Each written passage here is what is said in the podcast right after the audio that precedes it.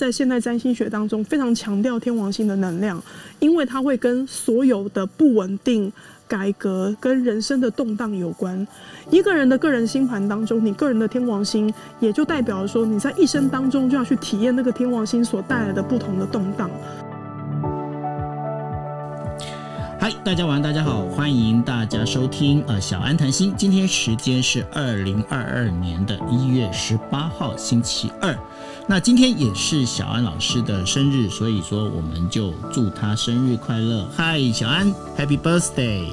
嗯，嗨，九月我生日，你那个声音，他差点把我吓到。你是放错音乐吗？对、嗯、，Happy Birthday to you。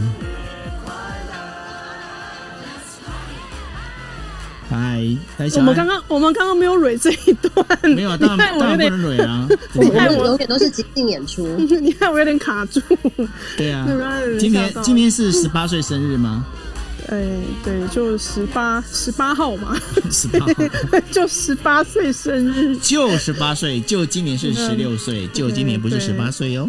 哦，真的哦，对对 对啊，今天是是我的生日，谢谢大家。对啊，好，那祝小安生日快乐哈，Happy Birthday，Happy Birthday，谢谢。嗯，好，那我们今天呢要来聊几个哦。那当然，在刚开始的时候呢，小安会跟我们稍微稍微讲一下，就是最近的一个新闻，东加王国的海底火山爆发。那这当中他可能有看到一些星象的部分呢，会跟大家来做分析。那另外的话，今天有一个非常重要的一个。呃，就是 Sandy 的舞台，那 Sandy 要来教大家呢，什么叫做满月许愿。同时啊，呃，我们经常在听哦，就是水逆、金逆这一些东西。但是呢，现在还有现在天王星在顺行喽。那天王星顺行之后呢，会发生什么事情？那最后的话，跟大家介绍一下，现在小安老师正在遭遇的凯龙星。对，那到了十一点二十分左右，就是大家最期待的这个一周排卡时间。好，那这就是我们今天呃一个小时的节目内容哈。那在这节目内容开始之前呢，我们先请我们的共同主持人 Cindy 来跟大家问声好。Hello，Cindy。Hello，亲爱的听众朋友，大家晚安，欢迎来到杂谈今夜一杯的小安谈心。然后九六晚安，然后我们欢迎我们的寿星小安老师进场。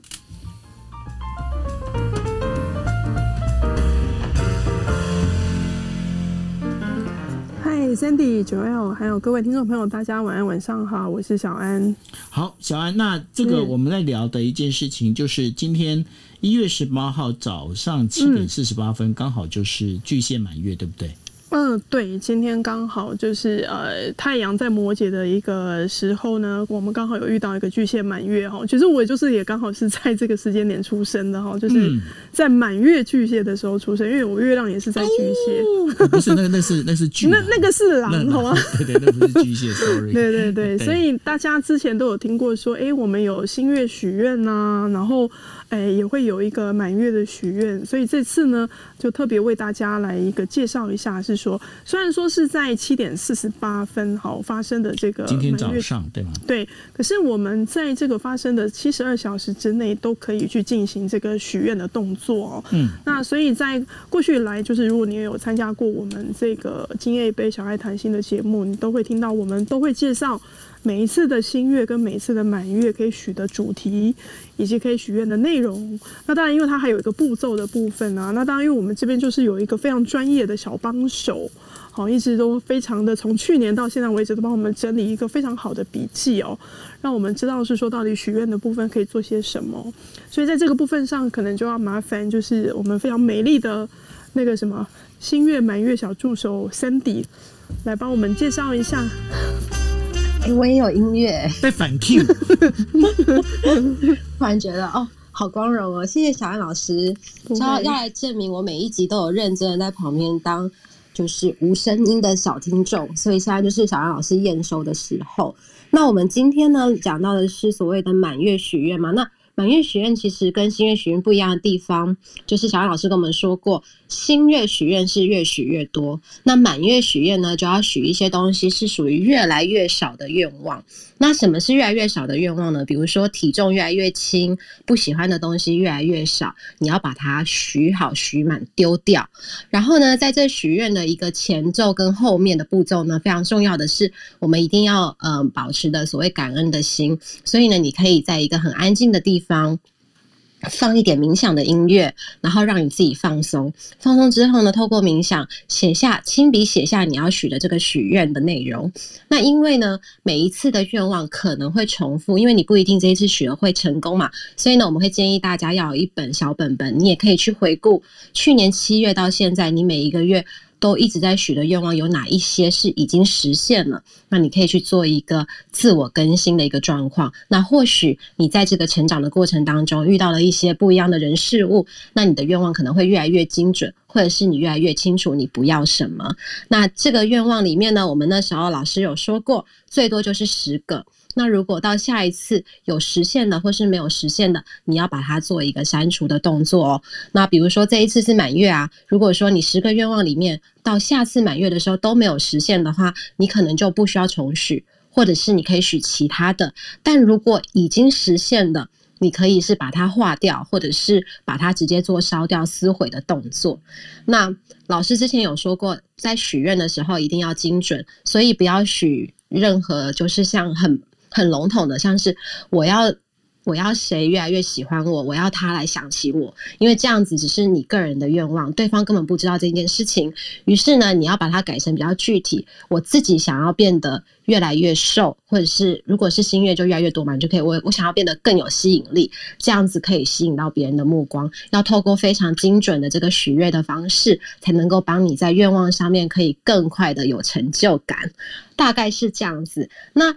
许完愿之后呢，非常重要另外一件事情就是，我们一定要有一个感恩的心，所以你可以去做一个回馈的动作。那回馈的动作呢，你可能可以去 Seven Eleven 捐个十块钱，或是捐发票，或者是你可以就任任何事情，你要回馈社会或是回馈宇宙，然后做一个这样子，才能让整个流程圆满。那最最最重要的事情就是新月笔记本或是满月笔记本，你要有一本许愿笔记本，这样你才可以看到你过去所有的许愿过程当中有没有一些有趣的变化？以上是小助手的分享，我们把时间交换给小安老师。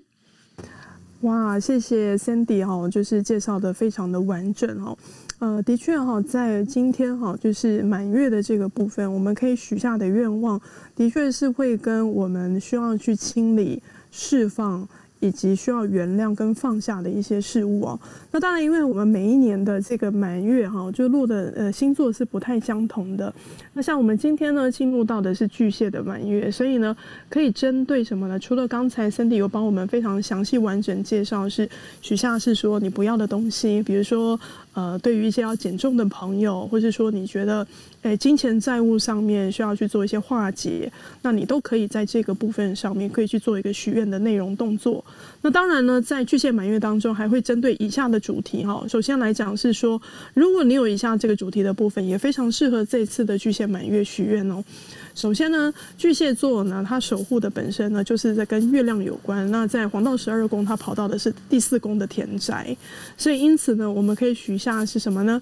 有关房屋啦、田宅、土地，以及跟我们的家庭的关系。啊、呃，有的时候呢，比如说你最近呃，我们常说的最近，虽然说很多房地产一直都不断在上涨，那可能你现在也是一个呃，我们讲说有壳瓜牛，可是你一直都对于你的房贷。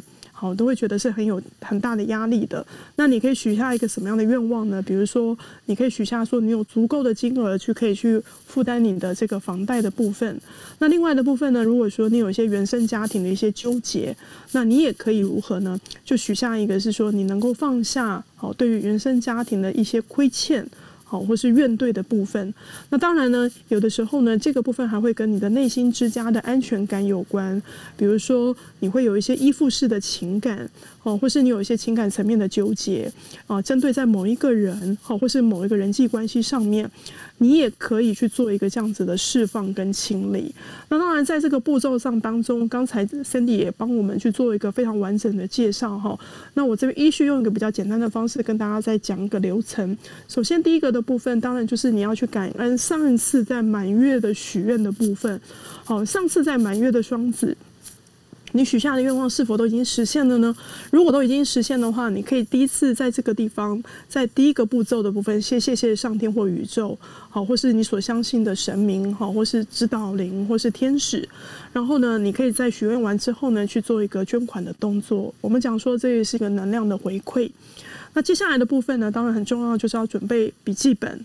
纸笔的部分，因为满月比较特别的一件事情，因为它会跟能量释放有关，所以纸的部分我们是要去进行做一个烧毁的部分。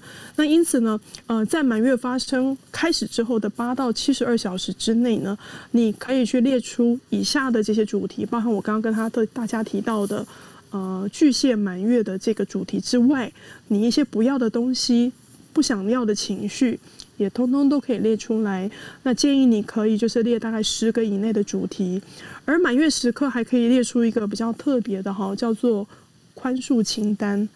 哪些人你至今难以宽恕跟原谅，你也可以把他们的名字写下来。接下来呢，在接下来的步骤的部分就是观想。好，你可以闭上眼睛，好，观想这些清单上的烦恼跟人物，好，坐在一个热气球上，慢慢的离你远去。那你也可以张开眼睛，念着那些人的名字，并且在心中想着，呃，某某某，呃，我原谅你的灵魂，你自由了，而我也自由了。好，所以当这个部分呢，透过你的血已经默念之后呢，我们就进入到下一个阶段，就是叫做能量的转换。当你在把纸上的这些主题愿望一一念出来之后呢，呃，你可以做一个动作哈，在安全无虞的情况之下，我会建议你把它先撕掉，然后用火烧掉，好，因为这种火的能量是符合新时代的一个能量转化。那当然，如果说你觉得你要用一些比较其他的方式也可以，比如说什么呢？好，用水去淋，或是把它撕掉埋在土里面，或是直接丢在垃圾桶，也是一个不错的方法。这个代表的是这些负面的事物已经透过这样子的能量转化的方式从你的身边离开，然后你最后呢就可以双手合十，好，去感恩宇宙赐给我们这些祝福。好，那当然，这个过程当中呢，就是说你要去相信一件事：当你在许愿的时候呢，宇宙已经听到你的愿望了。那如果说这些流程你都有做到，那其实呢，在满月的大概差不多在两个星期之内呢，你大概就能够去感受到有一些能量的部分的一些什么呢？一些转动。那如果说已经提早发生的时候呢，你就能够献上你的感恩。你也可以提早的、提前的，呃，比如说你可以到便利商店，好，或是说其实你固定都有一些线上捐款的方式，以随喜的方式把这个金额捐给其他的需要的团体。我们常说的这个回馈的过程，最后的宇宙之流呢，还是会回归到你的身上。好，所以呢，也非常鼓励大家可以在今天的这个巨蟹满月，可以做一个这样子的许愿动作。哎，小安老师，我想要补充问一个问题，嗯，就是在过去我们一年内有做很多新月满月许愿的主题啊，从不同的星座来看，可是其中有一个部分叫做月空王的时间，嗯，对。没错，呃，谢谢 Sandy 的提醒哈。哎，这次呢，就是我们呃，像我今天我 我的声音有点沙哑，原因是因为我刚好现在晚上刚好有文大的课哈，所以请大家多见谅。刚好今天晚上有一个同学也正在问我这个问题，就是说老师到底什么是月空王？好，月空王其实在呃，就是在星象日历哈，在古典占星是比较特别强调的哈，甚至在印度斐陀占星术那边，他们会特别提到的叫月相，好，就是月亮的相位，因为其实月相的反应速度是最快的哈，所以其实在古代人很常用月相去做卜卦，那就等同是什么呢？月空王它就有点像是像我们的东方人都很习惯去看什么，你知道吗？像我们现在不是已经呃进入到二零二二年，我们是不是会拿到一个农农民历？上面会写说什么呢？呃，农历今天是像今天是十二月十六，对不对？他可能会呃有些禁忌事项，或者不能搬家啦，对，不能干嘛这样子？对，是。那月空王的意思，它通常就代表的是在这个这段时间，其实月亮是没有所谓的行星的相位，因此当月亮没有行星相位的时候，其实它的能量就不够具足。当它不够具足的时候，你许愿的力道相对来讲就会是比较弱的。所以因此有的时候在做新月或满月的时候，我也会一并帮大家把这个月空王的时间列进来。不过因为这次的月空王刚好是在中午十二点零三分就结束了，那所以我今天就没有特别跟大家介绍。有的时候月空王它时间会拉得比较长，那我们现在月空王的时间已经可以结束，所以大家现在在许愿的时候就不用特别去在意时间的部分。老师，那我们的黄历里面，因为每一次的每每个月每一天，有些时候是不宜搬家，有些时候是呃不宜呃做其他事情。那在这个月亮空亡的期间，嗯、以这个星座来看的话，对，它有分巨蟹的时候有哪一些不宜做的事情，还是它有一个统一大概不能做的事情？嗯，通常来讲哈，就是在看月空亡的部分，它就比较有点像是在看择日。哦，就是应该我们相信应该都有听过，就是择日的部分或是择时。好，如果说你今天要做一些什么事情的时候，就尽量尽可能去避开那个月空网的时段。那当然，如果说你今天要看的是你个人的盘，那你的个人盘就要拿行运盘去做对照，比如说这段时间你的行星有没有受克。好，包含你的特定的行星，有时候，比如说你要搬家的话，那你要看你月亮的相位有没有受克，那这个部分就会会是比较 personal 的部分，它可能就比较是要透过一对一的占星咨询去帮你了解说什么时候搬家，好，或是做一些异动的部分，会对你来讲是比较适合的。是，那这样子的话，呃，我想说大家应该可以了解到哦，就是整个巨蟹满月许愿的这样的一个过程哈。那今天的话，刚好也是开始天王星顺行，对不对？呃，对，今天其实有两个很重要的星象，第一个的部分就是巨蟹的满月之外哈，呃，我们有一颗外行星哈，终于最后一颗外行星也顺行了哈，就是天王星。天王星在等一下哦，就是台北时间的十一点二十六分，现在还没顺行哦。好，待会十一点二十六，就是在我们节目要结束的前四分钟，好，它要顺行了。嗯、它顺行在哪里呢？因为现在天王星在金牛座哈，它今天会开始顺行在金牛座的十度。然后呢，这个天王星哈，因为平均外行星的话，包含天王、海王、冥王，一年的逆行的时间差不多，可能就是从四个月到半年左右。那它这次的顺行，从一月十八号之后呢，它会继续的往前走啊，走到什么时候呢？会走到八月二十四号，会再度的逆行。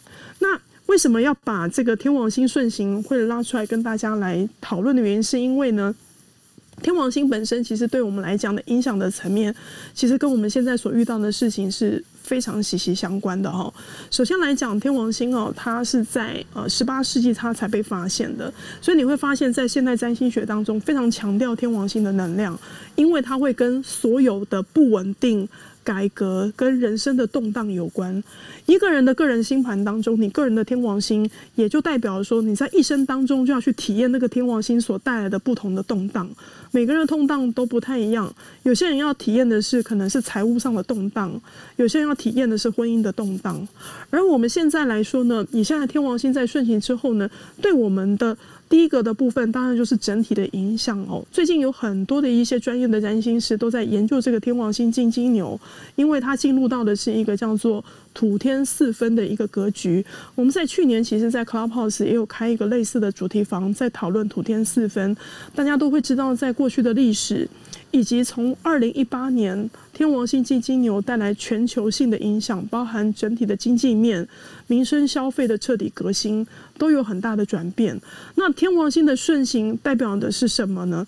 因为它会继续的往前走，也就是这个土天四分的冲击，它会持续的。发酵，它会持续到什么时候呢？我们今天是一月十八号，所以呢，这个刚刚提到的这些呃，我们所谓的带来的一些冲击的部分，它会持续到三月三十一，也就是从一月十八到三月三十一，这个土天四分的影响啊，会非常的大。那再来的部分呢，它也会对一些个人特定固定星座的人。会有一些面临到一些重大的挑战。我们上次在二零二二年年运分析的时候呢，有特别针对什么呢？固定星座的家族有特别聊到，就是他们的今年会有一个什么呢？很大的考验。那固定星座呢是哪四个？就是太阳金牛、狮子、太阳狮子、天蝎、太阳天蝎、水瓶。对，嗯、那这次的天王顺行呢，它会达到谁呢？好，大概就是太阳金牛是落在五月一号到五月十二号，太阳狮子八月一号到八月十二，天蝎的十一月一号到十一月十二，以及太阳水瓶的二月一号到二月十二号左右的朋友，因为这一次的天王星就开始带来一个很大的考验。好，所以对于你们来说，如果说你们是刚好是出生在这个左右的朋友，你们的太阳就会受到天王星的冲击。那另外的部分呢，就是说我们之前是不是有在讲过那个三王星之恋啦？还有就是呃，去年啊，好多的艺人是不是有非常多的婚变哦？那随着这个天王星的顺行啊，我估计啊，有一些这个婚变的部分的这个戏剧啊，可能会再重新的继续的上演呢、啊。呃，在去年的《天王星之恋》的一些主角们，包含像是汪小菲啊，最近其实已经有一些呃新的对象出现了嘛，这看起来应该接下来还会有一些新的消息。然后再来就大家看了已经觉得有点累的哈，就是那个王力宏跟李静蕾的部分哦，因为王力宏的《天王星之恋》四月才要开始。哦，所以呃，我觉得随着这个天王星继续的往前走哦，呃，他们的一些就是关于婚变的这个部分，可能还是会有一些呃一些艺人的新闻会发生出来。那再来的部分呢，就是还要特别提到一个比较特别的哈，就是呃，上次我们在讲这个二零二二年年运分析的时候，是不是有跟大家在提到是说，其实今年我们有一个重头戏哈，就是这个木星。跟海王星都在双鱼座，带来整个个人生活跟全球的影响哦。那当然，这个时间就是落在三月到五月份这段时间。可是呢，这段时间不是只有木海。在双鱼的这个情况哦，呃，其实大家应该都会知道，就是在去年我都一直有的时候会提醒大家出入要安全，有没有？好，上次那个十一月份不是提醒大家说开车要小心嘛？那时候刚好遇到那个火天的相位，那我就是一个非常老实的人，就是去印证了那个 火天对冲所带来的一个意外，所以我就出了车祸。好，那在今年的三月二十三号到四月四号哦，随着这个天王星顺行啊，呃，其实我们也会在这段时间会遇到一个火星跟天王星的四分相哦，而且这个时候木海也会在双鱼座，所以这个代表的是什么呢？就是我们在那段时间，我们的内在啊，会有非常非常多的一种浮动跟不安。那这种浮动不安会跟什么有关？就是。你很想去反抗一些权威，或是一些反反抗一些体制，比如说你的老板，或是说可能你对于你现有的一些啊生活的部分，你会觉得非常的不满意，你想要去做抵抗。那这个火天四分所带来的部分，有的时候它的影响层面是有的时候是很大的，有的时候是一种内心戏。那当然是端看看每一个人的影响了。所以呢，随着这个。土星呃，这个天王星的进来哦，就是它持续的往前走，因为它会走到八月二十四号才会逆行哦，所以它对我们的影响层面，其实在个人生活跟全球的部分来讲，都会是很大的。那当然有人就问说，那到底这个天王星难道没有带好的地方吗？当然是会有啊。实际上来讲，我刚刚有说过的哈，天王星的发现，当时候带带来的是我们说的在全球人民的一个所谓的工业革命的展现。所以天王星是带来一个叫做时代性的推动跟进步。那今年来说，对我们来讲，就是我希望在呃，无论是固定星座的朋友也好，如果说你跟九二一样都是固定星座的朋友，其实这个挑战也代表的是什么呢？就是其实你可以有新的方向，可以重新的去布局。天王星所要告诉你的一件事，就是说你不要再用旧有的方式去过你的生活，或是你要用一种新的态度。去面对你的挑战。那当你当你把这个危机看成是一个转机的时候呢，天王星反而会给你带来一个新的机会。好，所以呢，有的时候我们不要太过担忧，是说这个土天四分好像会带来很多的一些不稳定。可是呢，土天四分也来告诉我们一件事，是说其实很多时候有些事情它就是无常的。那如果说我们能够去做好一些万全的准备，当它来临的时候呢，我们就懂得该如何去应应它。好，所以这是有关于这个天王星顺行的部分。你们如果像九二这样子，就是反正呢，历经了各种折磨，你们就觉得是什么土天四分的都还好啦，直接就跳过就可以了，不用理他。真的。不过这当中啊，有一个我觉得还蛮有趣的哦，就是说呃，之前小安你也经常会提到，就是凯龙星嘛，哈。是。那凯龙星它有点感觉像，就是那种生生世世那种灵魂的创伤。那因为大家呢，其实有听过，包括可能就是土星、火星、水星、金星、嗯嗯、太阳、月亮。那什么叫凯龙星？你会不可以跟大家做一个介绍？好，呃，凯龙星哈，实际上我觉得应该是在现代占星学哦比较强调的一颗小行星。我先说一下，它是小行星哦，哦，然后呃，它其实被发现的是最晚的哈，它至今被发现的时间还不到呃半个世纪。它是在一九七七年的时候哦，呃，被发现的。而且呢，这颗行星很特别哦，它又是小行星，又是彗星啊。其实当时在没有被发现的时候，就有占星学家在预言，就是说他们觉得土星跟天王星的中间应该会有一颗行星。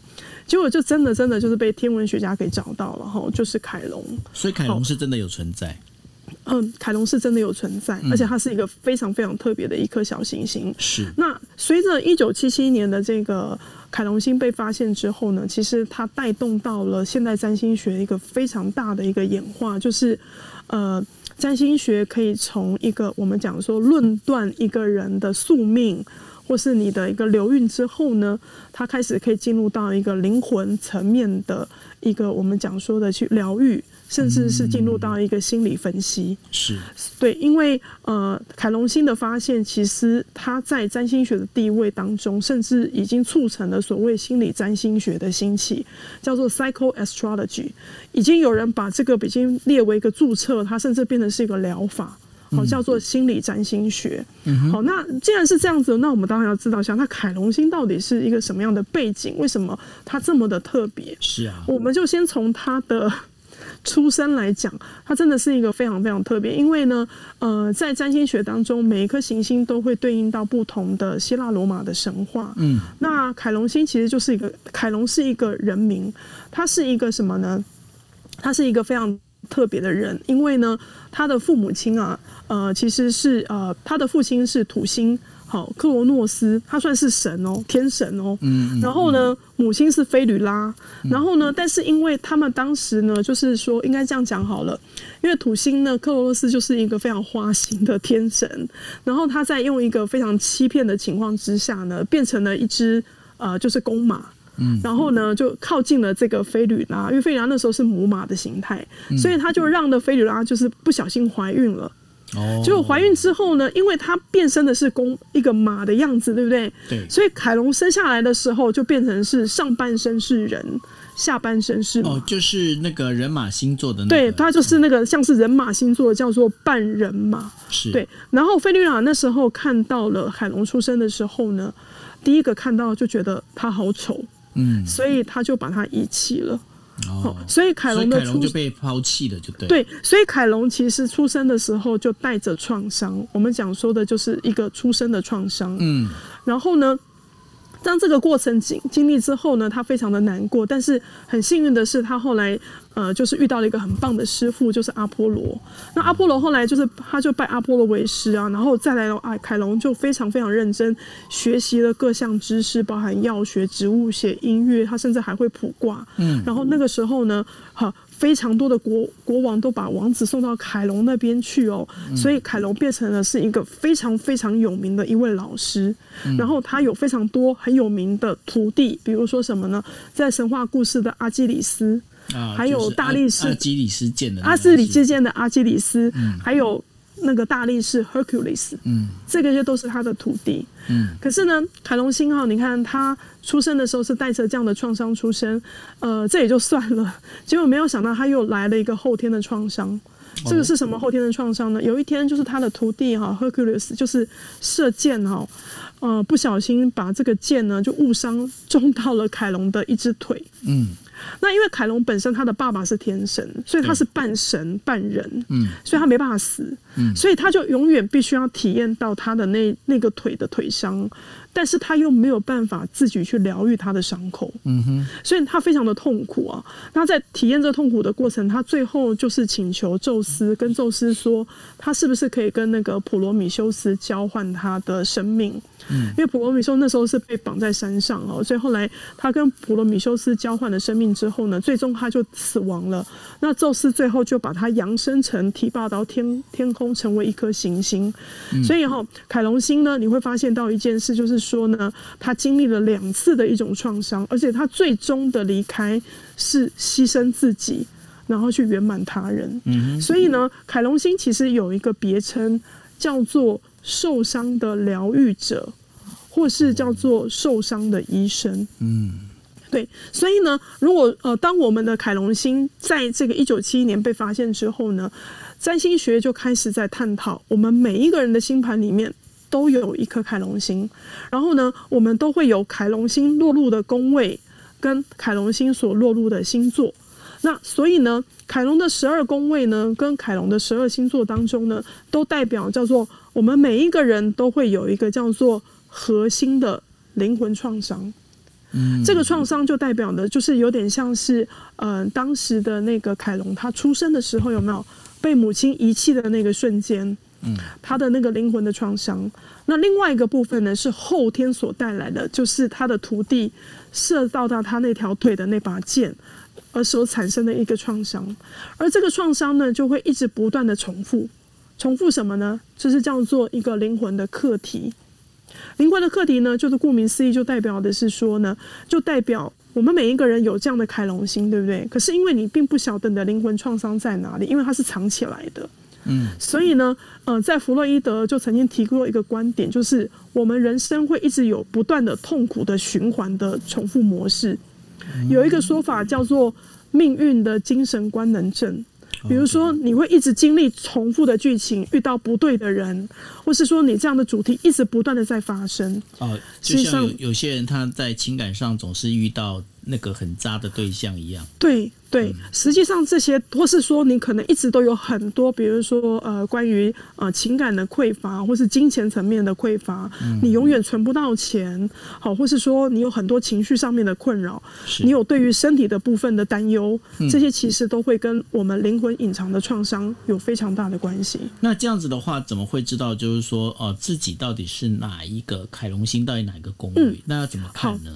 对，实际上呃，以大家现在用的一些星盘。软体哈，就是说应该都能够去勾选这个凯龙星哦，这个小行星，嗯，你们只要记得要勾选就出来，它就会出来了。好，然后一般来说哈，就是以目前来讲，凯龙星大概平均它经过一个呃星座的时间哈，它有时候不太一定，因为这个黄道的部分的走法运行的时间有时候会有所变动。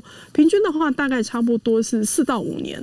那以目前来讲，好像现在是凯龙在母羊。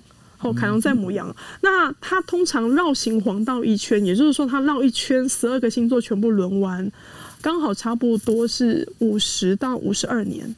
OK，所以我们就会说呢，一个人呢，当你经历到将近要到五十岁的时候，我们就会说，你会经历一个课题，叫做凯龙星回归，也就是你的凯龙星会回到你的出生的宫位跟出生的星座。好，所以这个就已经暴露我自己的年纪，因为呃，我在去年的时候就已经在提早进行了这个呃凯龙星的回归。好，因为现在凯龙星目前是在母羊，那我是出生在凯龙母羊的这个时代。那当然，因为呃每一个对应到的星座，它都会有不同的议题。我可以跟大家来分享一下，就是说为什么我会特别在我今天生日的时候可以分享这个部分呢？因为我觉得是特别会很有感觉。凯龙星呢，在对应到的这个星座本身，就代表的是你所缺乏的部分。呃，比如说我是凯龙在母羊座，那代表的是说，其实我一直以来都没有办法觉得自己能够很独立去过自己想要过的生活。所以呢，我可能在这个生命当中，我一直都会在配合别人，我甚至可能会去讨好别人。这个是凯龙在母羊的特质。那我本身呢，呃。呃，在去年有没有？呃，在十一月份的时候，大家也知道我出了一场车祸，好，就是凯龙的创伤。那在星座当中呢，其实十二星座都会对应到不同的身体的部位。呃，你知道母羊对应到在哪里吗？就是头。哦，所以我在对应的是头是吗？对对，所以我在去年的时候就是那个脑部外伤，就颅内出血。就是说，刚好就是也非常巧合的，是在我凯龙母羊回归的时候，我经历了这个凯龙母羊的创伤，就是头部的外伤。好，那而且我在小时候哈，就是我出生的时候，我的头啊，大家应该知道吧，就是在我们的天庭的上面，就是那个叫天灵盖。呃，有的小朋友在长的时候，其实那个地方没有长得很齐全，它是会软软的。我我记得我母亲跟我说，我出生的时候，其实我上面的那个地方是没有合起来的。那一般来说，应该都没有合起来啊。小对，可是对，可是小朋友刚出生的时候，其实都对，大部分是。但是我妈说我那时候呃的发展的部分，跟比一般人比较起来是来的慢，更慢，而且我就是对，而且我的头的长相，当时就是大家就觉得。很难生得出来，因为我的头很大，就很难生得出来。然后再加上就是说，就是呃那个时候好像我妈妈说我在攀攀爬的时候，我的头是没有办法挺起来的，就是我的头的这个部分一直以来就是很特别。哦，这个就是对，就是这跟我的凯龙母羊的这个部分。是有一些某些关联的，那当然，因为它还可以对应到的是宫位。那我的凯龙除了在母羊之外啊，我还在第六宫。那第六宫管的是什么呢？就是呃，在身体层面上的弱化跟创伤了。所以我从小到大，应该是从两岁开始吧，我就知道什么叫打点滴，因为就是常常半夜发烧的时候，我爸爸妈妈都会送我去医院去挂急诊。好，包含我今天呢，呃，刚刚稍早文大的课哦，我还是打着点滴去上课的。就是我是一个就是在体质上面是比较弱化的人，所以像我是凯龙母羊会落在一个就是六宫的部分，那就代表的是说我从小到大我的身体的一个就是免疫系统比较差或是比较弱化的情况下，会让我失去我对于我自己的自信心，以及呢，我可能一直以来都会觉得自己不够好。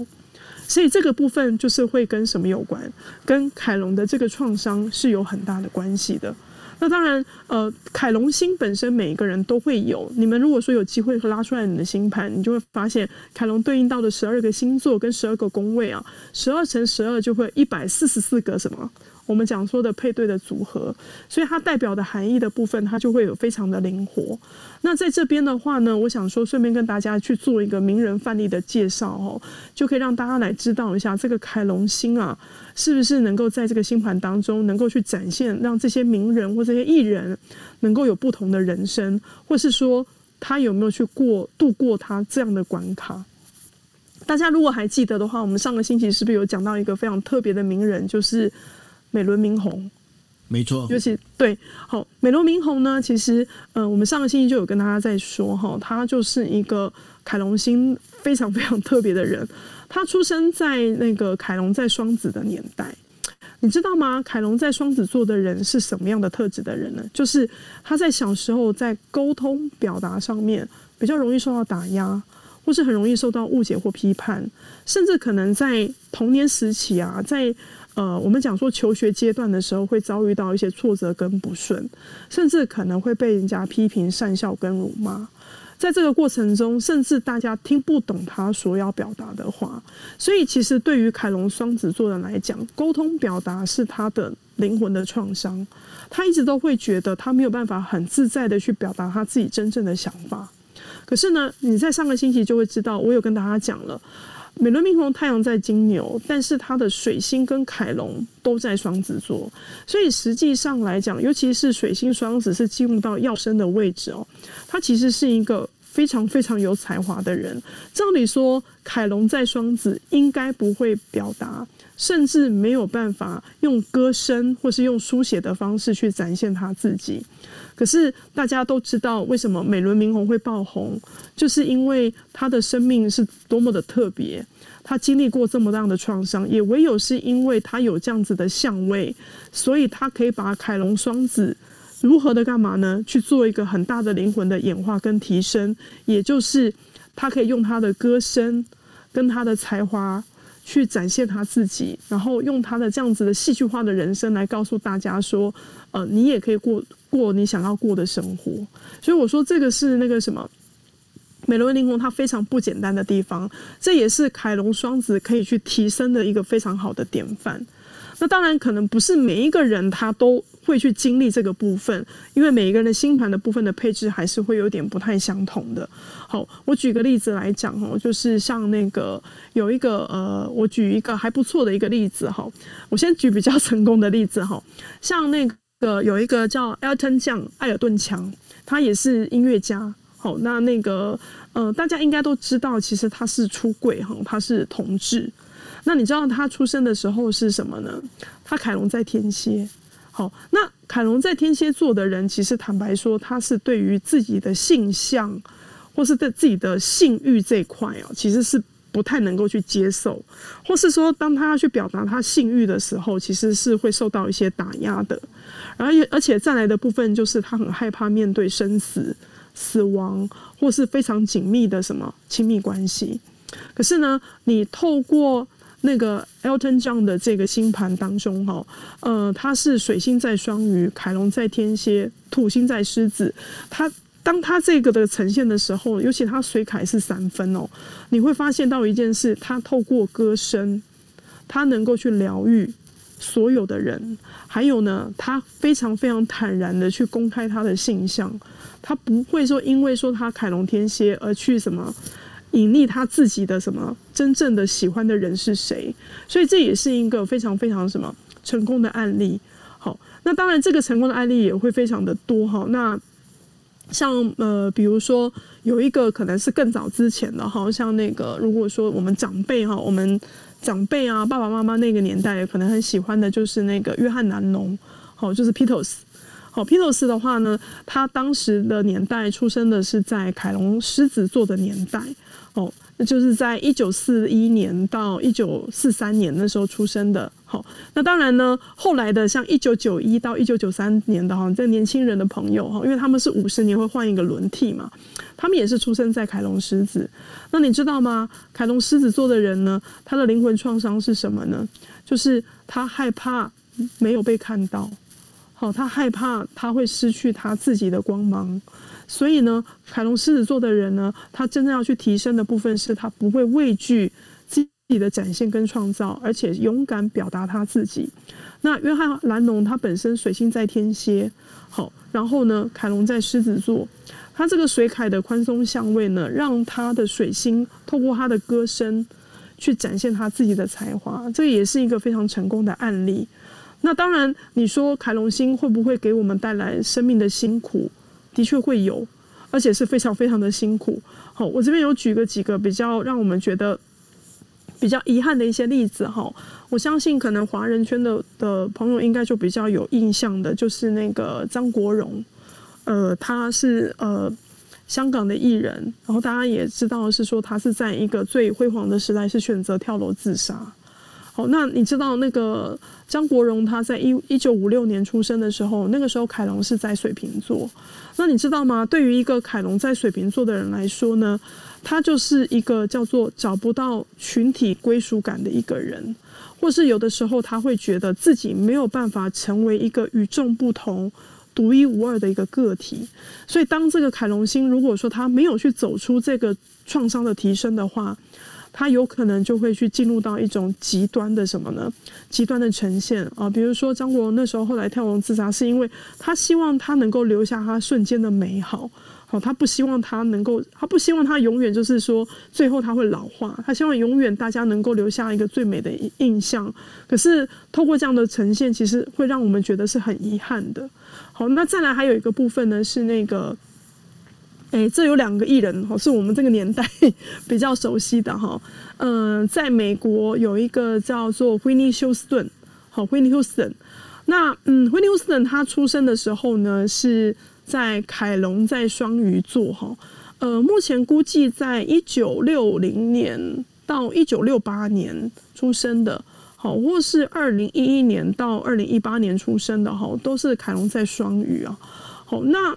嗯，凯龙在双鱼座的名人其实还蛮多的哈，比如说像那个乔治男孩也是哈，那还有一个是我以前啊小学的偶像哈，就是 George Michael 哈，他也是凯龙在双鱼。嗯，乔治男孩我觉得还 OK 哈，就是他能够去呃去演化出他的那个凯龙星的部分的提升，可是 George Michael 跟 Whitney Houston 这个部分就是很可惜，好，因为他们的凯龙星其实对于他们的金星啊。就是在感情上面，还有对于是一些呃他们自己内在的部分哦，有非常多的挣扎，其实是没有过那个关卡的。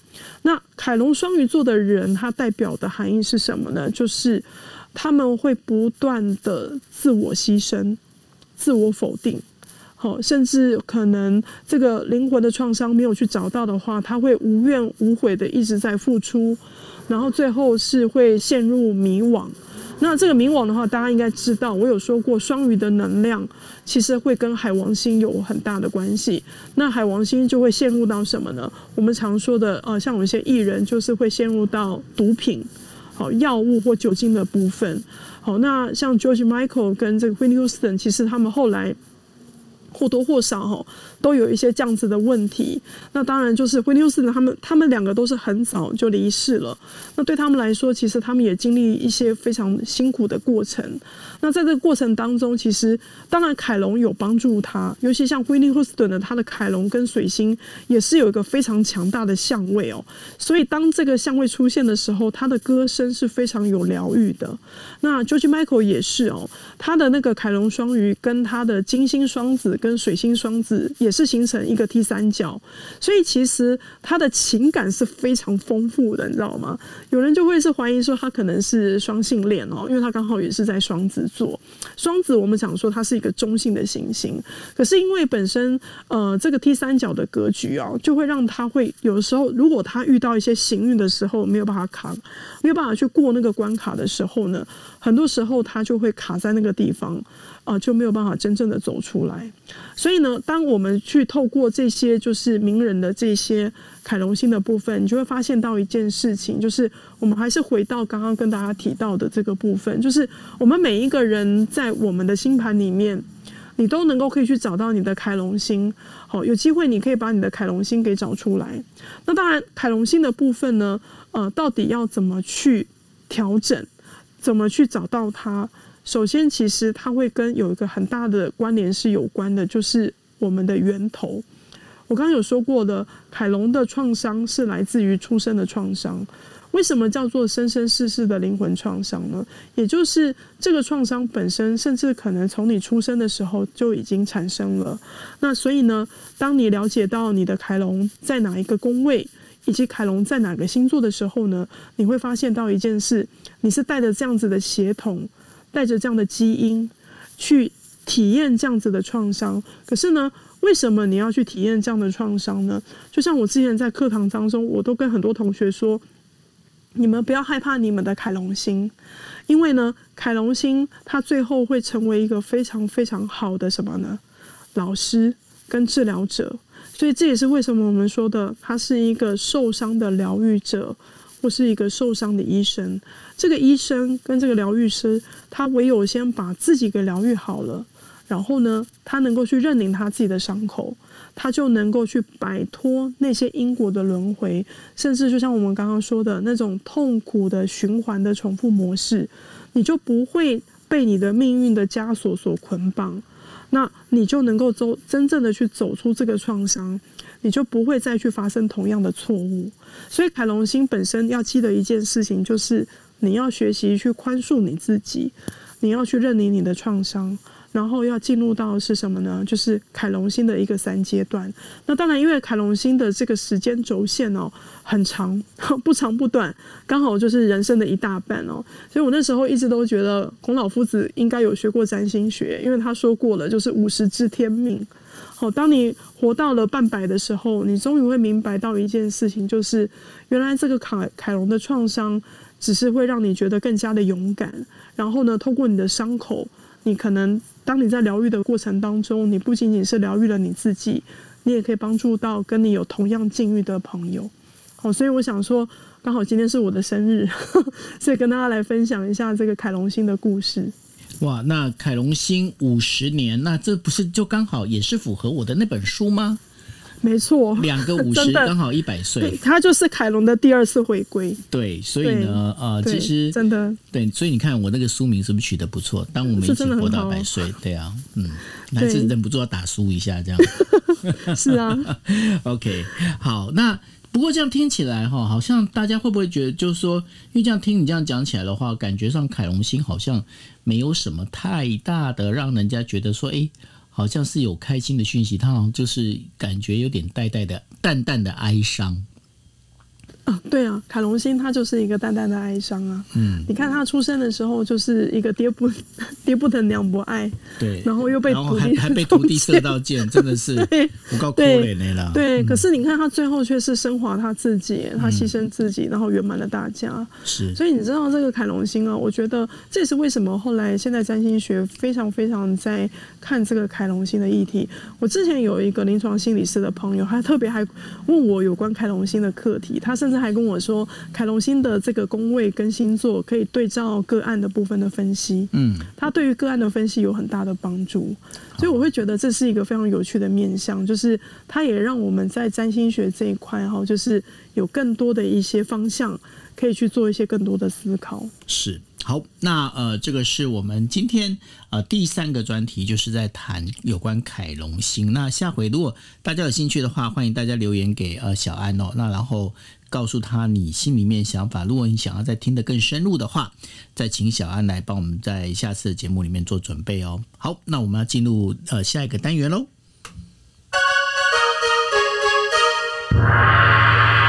Hi，amazing。嗯，好，那这又是到了我们最受欢迎的，就是未来一周排卡的占卜时间哦。那这一次的占卜时间呢，是从一月十九号到一月二十五号一个星期。那我们这次啊，小安老师帮我们准备的问题是在巨蟹满月中。可协助并释放我内在的哪个灵魂创伤？因为刚好就谈到凯龙星哈，那所以说在巨蟹满月中，呃，可协助并释放我内在的哪个灵魂创伤？OK，好，那一样哈，大家可以呢，就是呃，点击小安老师的那个头像，进到他的 Instagram，他 Instagram 的在限动上面，他今天帮大家准备了五张牌卡。分别是 A、B、C、D、E，总共五张。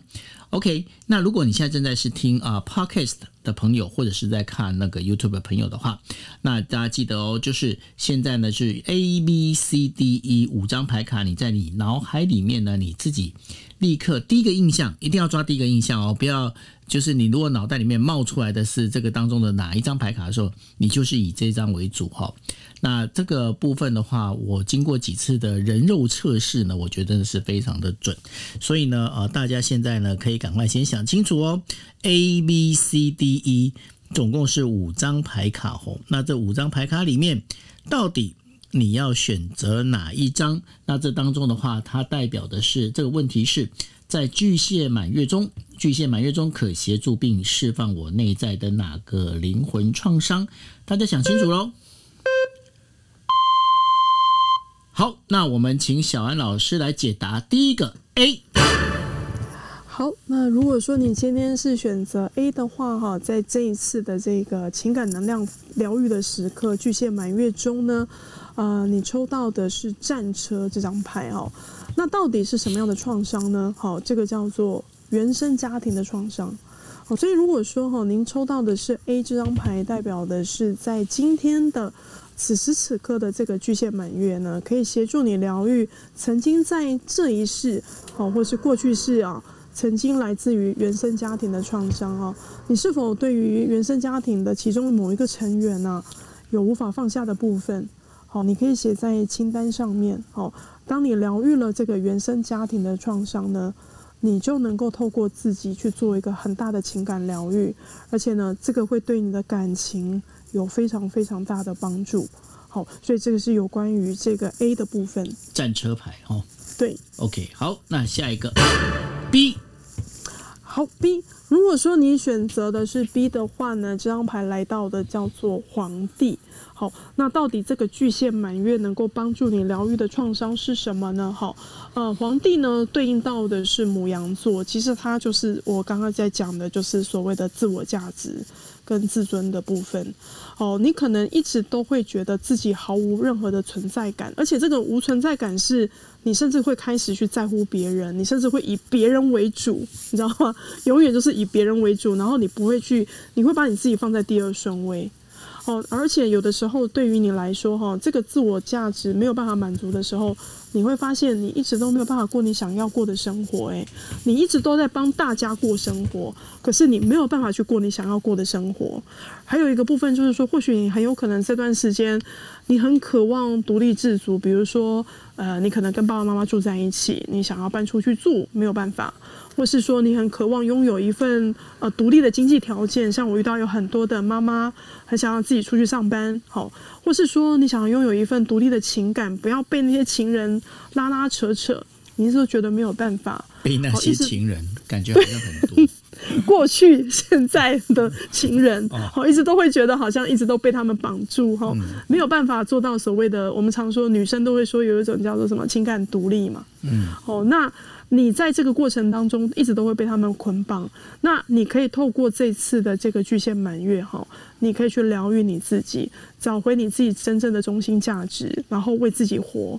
那当你能够去把这个疗愈的创伤找出来之后呢，你就能够像那个皇帝一样，能够去创造出属于你自己的天地跟王国。好，所以这是有关于 B 的牌，皇帝牌，C。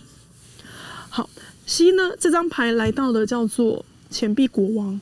呃，如果说你是抽到钱币国王的话，哈，似乎是在呃这次的巨蟹满月可以针对疗愈的创伤是叫做金钱资源匮乏的创伤。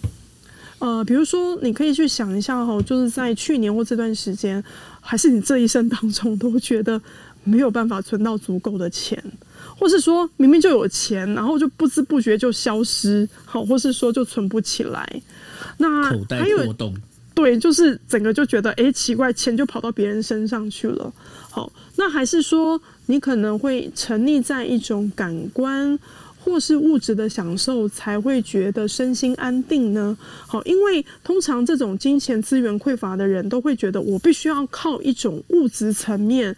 摸得到、看得到的东西，我才会觉得我是安心的，所以你就不免会花了很多的钱。所以透过这次的巨蟹满月，请你去写下这些愿望清单，放下对于金钱匮乏的创伤，并且相信自己能够创造你想要的金钱。好，所以这是有关于 C 的部分。钱币国王 D。选择 D 的朋友呢，这张牌来到了叫做恋人牌。好，恋人牌。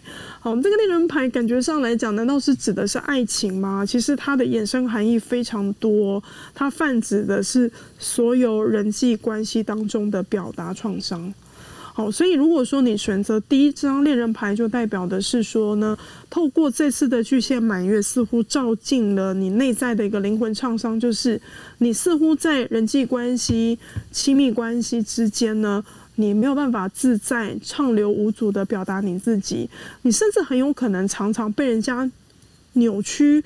或是误解你本身真正的想法，所以你就开始跟人家保持一段距离，你甚至没有办法跟对方敞开心胸，甚至可能会跟一段亲密关系产生疏离感。那透过这次的巨蟹满月，就能够去疗愈这个沟通的创伤。当你疗愈了这个沟通的创伤，你就能够成为一个非常拥有才华洋溢的一个人。好，这是来到 D 的部分，恋人牌一。到我了。好，最后一个呢，就是跟 Cindy 一样选择一的朋友呢，这张牌来到了叫做星星，好，是大 Star 牌。好，星星牌听起来好像 没有，我就特别讲英文，没有啦，星星好，就是 Star。好，那就代表什么呢？你似乎会有一种无法成为独一无二的创伤。好，什么意思呢？哦，就是巨蟹满月会让你照出来的一种部分，就是你很想成为自己。可是又很想融入这个世界，所以你常会在自我跟群体之间常常会很拉扯。我觉得这跟天平的能量好像哦，跟身体的状况，后台跟前台的那个概念，永远非常的拉扯哦。然后再来，还有的时候甚至会出现一个状况，这个是叫做你永远都会觉得这个世界总是会让你感到失望，就是你你一直都会觉得没有办法找到你真正的一种。呃，内在真正的一种理想，或是目标，或是说你总会遇到让你感到失望的人事物，所以呢，呃，还有的时候呢，就是你会觉得你不知道该怎么让自己成为一个与众不同的人。那所以透过这次的巨蟹满月呢，好，Sandy 可以写下一个清单，就是说，哎，我想要成为一个什么样的自己，而且要去相信一件事情，你本身就已经是与众不同了，所以你不用刻意的去修正你自己。还有呢，当你去相信你自己是与众不同的时候呢，你也可以在这个群体当中找到一个真正的归属感。我这是来到一的部分。好哦，那这就是以上的我们的就是呃 A B C D E，然后小安老师帮大家解答的，在未来一个星期一月十九号到一月二十五号巨蟹满月当中，可以协助并释放我内在的那个灵魂创伤。OK，那希望大家都能够很满意的答案，然后那呃今天我们节目也到这边，那同时祝小安老师生日快乐，那谢谢大家，生日快乐，大家拜拜。谢谢九二，谢谢 Cindy，大家晚安。